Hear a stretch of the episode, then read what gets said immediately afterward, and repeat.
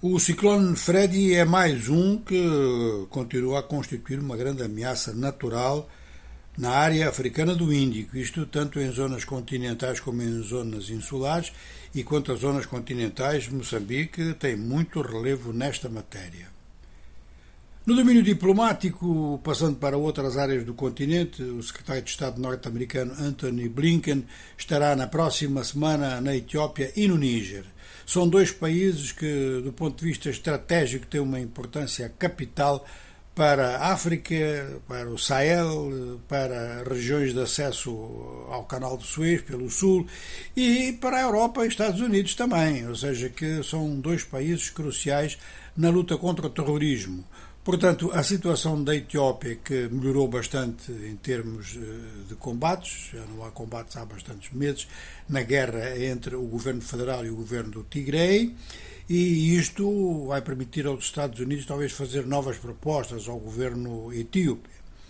Também propostas e talvez mesmo aumentar os laços de cooperação entre os Estados Unidos e o Níger é o motivo da deslocação de Blinken a Niamey. Ou seja, que neste momento o Níger, dos países mais atingidos do Sahel, eh, faz parte daqueles que não tiveram golpe de Estado, pelo menos não tiveram golpe de Estado até agora, e acredita-se que o sistema democrático, ainda com várias imperfeições, é dos melhores da área e pode desenvolver-se. Ou seja, que até aqui a França tem sido realmente o grande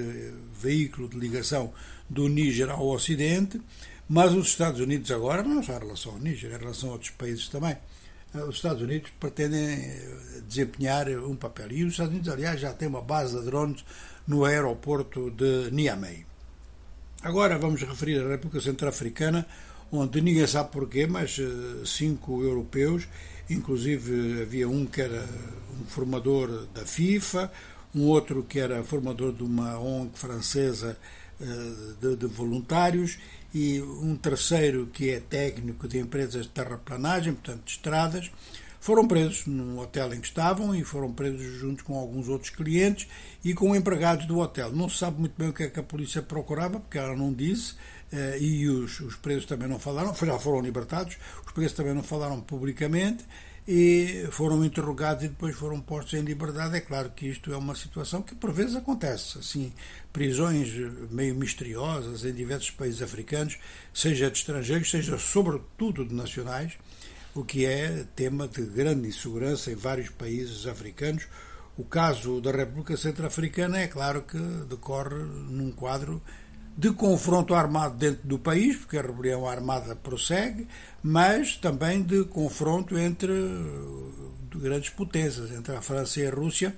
que disputam a sua presença, não só de caráter militar, mas ao que tudo indica de caráter económico. Mas de certeza e acima de tudo